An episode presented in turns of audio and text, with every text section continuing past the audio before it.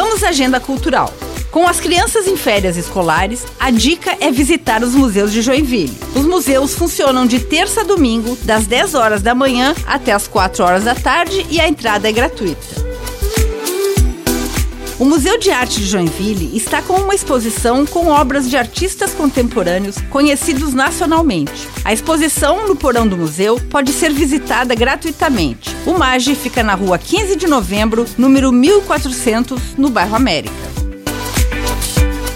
O famoso casarão dos fundos da Rua das Palmeiras abriga o Museu de Imigração e Colonização. Nele pode ser vista a exposição Frações do Porvir, o espaço Saberes e Fazeres e o Jardim Sensorial.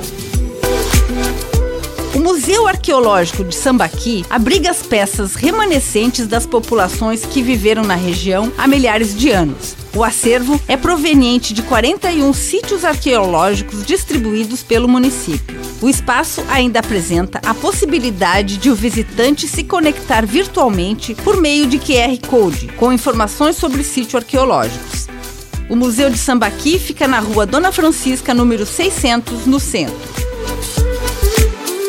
Anexo à Estação da Memória fica o Memorial da Bicicleta, com cerca de 50 modelos antigos e recentes de países como Inglaterra, Suécia, Alemanha e Índia. O Memorial da Bicicleta fica na rua Leite Ribeiro, sem número, no bairro Anita Garibaldi.